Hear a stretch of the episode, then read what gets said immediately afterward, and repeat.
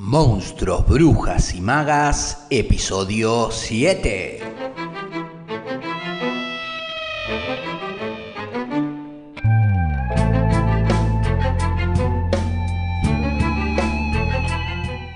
Como les comenté al finalizar el episodio de ayer, hoy me gustaría compartirles algunas reflexiones que de alguna manera conectan con otra lectura que también leímos en el club y que no es casualmente Las cosas que perdimos en el fuego. Creo que en el episodio de ayer le cambié el título, pero bueno, valga este como título posta. Las cosas que perdimos en el fuego de Mariana Enríquez, quien fue una de las jurados que supervisaba el concurso Premio Primera Novela, organizado por Página 2, en el cual Aurora Venturini, bajo el seudónimo de Beatriz Portinari, obtiene el primer premio y también el reconocimiento y la visibilización de su obra después de 85 años, ¿no? Así que cuando decir, ¿cuándo se me va a dar? ¿Cuándo se me va a dar? Pero mira que yo escribo y no me lee nadie. Bueno, mira ahí, hacia la preponderancia, de la prepotencia de la disciplina del trabajo. 85 años hasta que pingui. También me parece interesante ligar a estas dos escritoras que distan mucho, tanto en su estilo como en su generación, pero que se encuentran unidas por algunos universos que podríamos sentir comunes, conexión para nada casual, sino causal, como suele suceder cuando uno va navegando entre diversas novelas, autores y autores que se van, van conectando entre sí, o uno, uno va haciendo esas conexiones y descubre una cosa mientras buscaba otra cosa, lo que se le dice la serendipia. Y esto que encuentro o descubro, siempre tan subjetivos nuestros descubrimientos y asociaciones, es la marcada relación con el universo de lo familiar. Y más precisamente encuentro también ciertos componentes formales o procedimientos que ligan este universo de lo familiar con lo siniestro, lo macabro y el horror.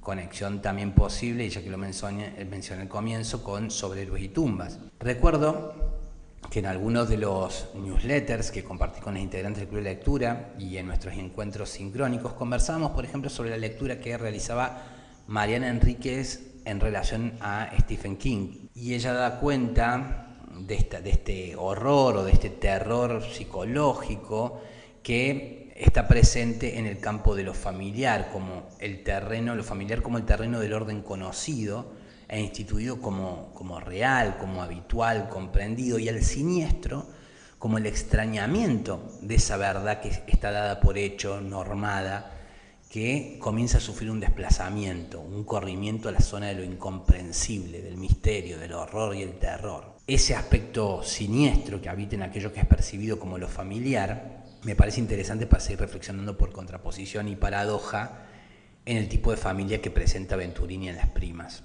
De modo que vamos a picotear un poquito de este manjar que es la familia, la cual ha atravesado el centro de la ficción desde los orígenes mismos de la narrativa. Pensemos, si no, en los relatos mitológicos, en la tragedia griega, en el teatro isabelino. La familia ha sido siempre terreno fértil de construcción para el imaginario de autoras y autores a lo largo y ancho eh, de la historia. Y no han faltado en estos relatos tramas que dan cuenta de infinidad de tramas y temas que parecen repartirse universalmente. Ya vamos a hablar algún día sobre las 36 tramas o situaciones dramáticas únicas de George Politi. Pero mientras tanto, vamos a decir que no es difícil encontrar en estas narraciones un ir y devenir entre traiciones de hijes a padres, madres, Rey Lear de Shakespeare o viceversa, tradiciones de padre con sus hijos, hijes, incesto, como el caso de Edipo, de Sófocles, fraticidio, como el caso de Julio César, nuevamente de Shakespeare, matricidio, en el caso de Electra, ya sean las versiones de Sófocles, Esquilo o Eurípides, en donde Orestes mata a su madre en venganza de su padre, el parricidio y en el medio desde luego también tramas de conflicto de poder, ya sean los conflictos vinculados al ascenso en el estatus familiar o desde el interior de la familia hacia una afuera del cual la familia se debe proteger, consolidar o expandir. A propósito de esto, les aprovecho y les tiro un par de series que son muy interesantes en relación a esta concepción de la familia y el poder, la familia como conflicto. Los Borgias, de Borgias, de Neil Jordan, Succession, mi inglés también no es tan bueno como mi francés. Succession, yo, cada vez lo digo peor, lo voy a dejar de decir. Succession eh, en HBO está basada en la historia de eh, el magnate de los medios de comunicación Rupert Murdoch, propietario de Fox News, la cual esa serie narra la lucha de cuatro hermanos para suceder a su padre al frente de eh, este imperio. Sino también tenemos a Game of Thrones, esta es más conocida, más en el plano fantástica, basada en el libro de George Martin, o pelis como mi siempre preferida, El Padrino, The Good Father, de Francis Ford Coppola, y otras tantas que probablemente eh, se les vengan a la mente. En el último tiempo, los medios de comunicación comenzaron a, referirse en relación a determinadas obras o materiales que giraban en torno a la familia como tema, en un intento de clasificación simplista quizás como novelas, obras, libros que hablan sobre familias disfuncionales, ¿no? Se vendía así, una familia disfuncional. Término desde luego que no tardó en encontrar eh, detractores, pues justamente la pregunta que surgía era, bueno, ¿a qué debía ser funcional una familia? ¿no? Pues, disfuncional, bueno, ¿a qué debería ser funcional la familia? ¿A un orden normativo, ético, moral, jurídico, religioso, social, a la sociedad de consumo, al poder? ¿A qué debería ser funcional? ¿Por qué no es funcional, es disfuncional? Desde luego la tesis a la que llegan muchos estos críticos del tema, teóricos, intelectuales, filósofos, etc., es que cualquier funcionalidad implica determinar una aspiración fundamental que la institución familiar debería poseer en base a la función a cumplir o satisfacer una demanda. Por eso anula la diversidad del orden y por tal razón también las distintas tipos de familia que puede haber.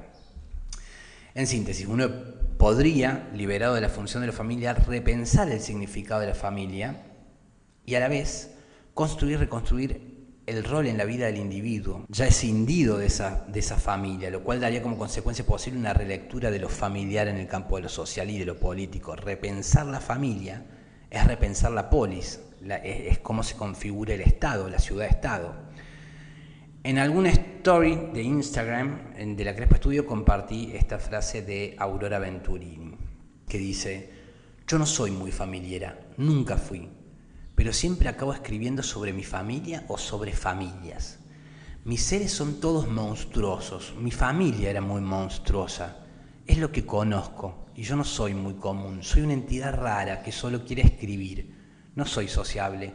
La única vez que me reúno con alguien es el 24 de diciembre.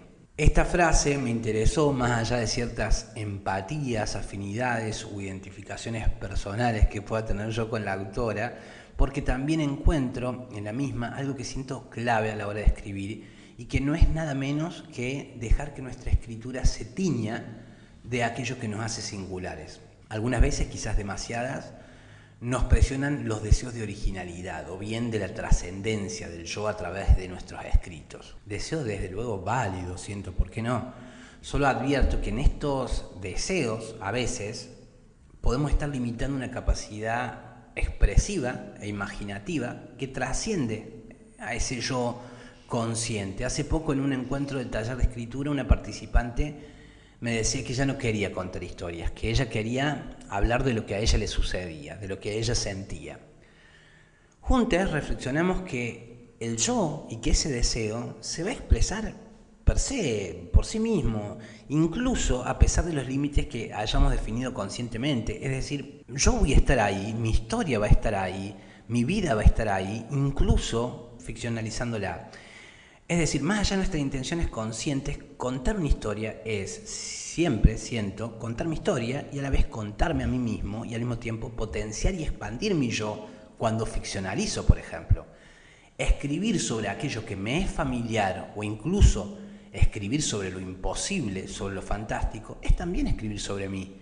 Y creo que es una muy buena punta, si no la punta, para descubrirme, descubrir.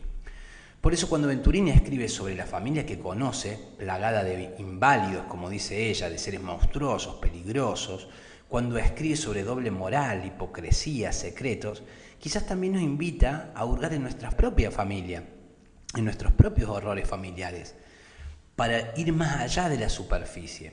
Bien, con eso estamos por hoy. Les agradezco a quienes se quedaron y porque lo hicieron va invitación en calidad de primicia. Estoy pensando en abrir una sección en la cual me envíen audios de WhatsApp contándome si leyeron algún libro de la autora a la cual nos acercamos cada semana, en este caso si leyeron Las Primas, qué les pareció, o bien si desean recomendar a los oyentes algún libro en particular, incluso que después podamos tener en cuenta para incluir en el calendario 2022 del Club de Lectura o si hay alguna pregunta que desean realizarme, comentario o lo que sea para inaugurar esta sección de WhatsApp de oyentes.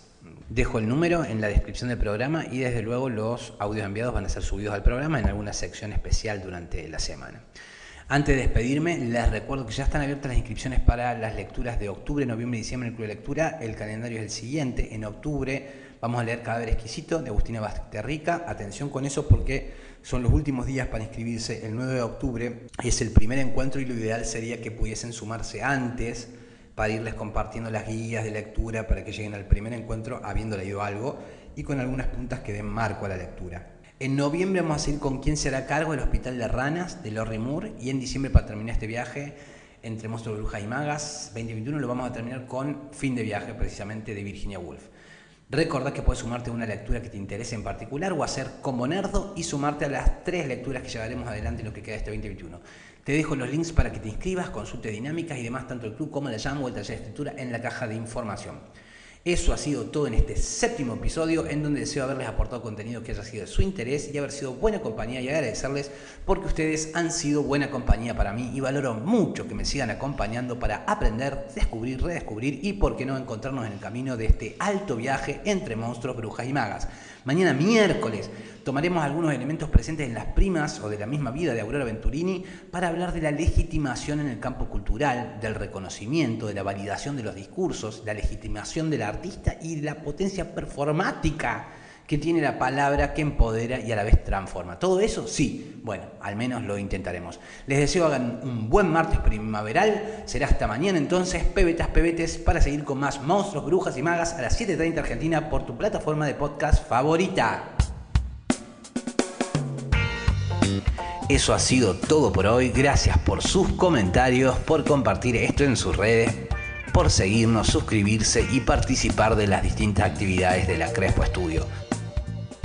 Recuerden que pueden colaborar con el espacio y con les artistas participantes invitados a través de los links que dejamos en la descripción. También pueden seguir a la Crespo Estudio en Instagram, Facebook, YouTube para poder participar de las distintas actividades que desarrollamos y aprender eh, a través de los distintos contenidos que publicamos que buscan aportar herramientas para aquellas personas interesadas en la actuación, el cine y la literatura. Mi nombre es Facundo Rubiño, coordinador y creador de la Crespo Estudio y si deseas conocer la dinámica del club de lectura, escribime a lacrespoestudio.gmail.com o bien, como decíamos, a través de cualquiera de las redes de la Crespo Estudio. Deseo hayas disfrutado esta lectura y que pronto nos encontremos en un nuevo viaje.